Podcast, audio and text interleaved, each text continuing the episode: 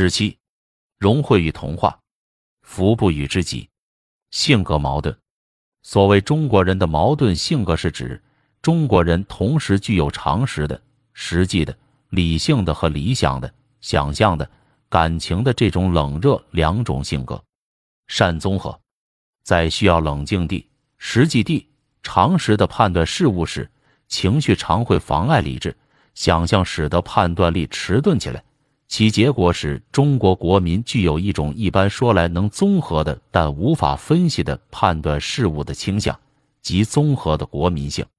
四心，尽管从子罕言厉与人与命，君子喻于义，小人喻于利，放于利而行多怨看儒教是否定利己主义的，但观察中国国民的普遍道德观念，却是与儒教完全相反的。总的行为动机就是自己个人的利益。就今日之中国来说，中国人是私心重的国民。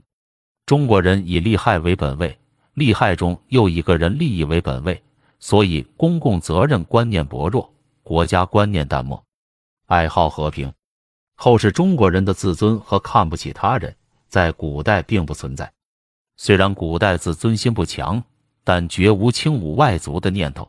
中国人征服外族不是用武力，而是用同化。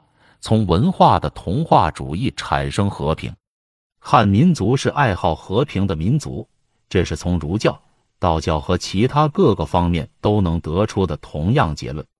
重礼，中国人的礼中包含有外国人的组织、法律规范、道德教化，但是到了后来，重体面了。重礼，以礼维持国家是中国的国民精神。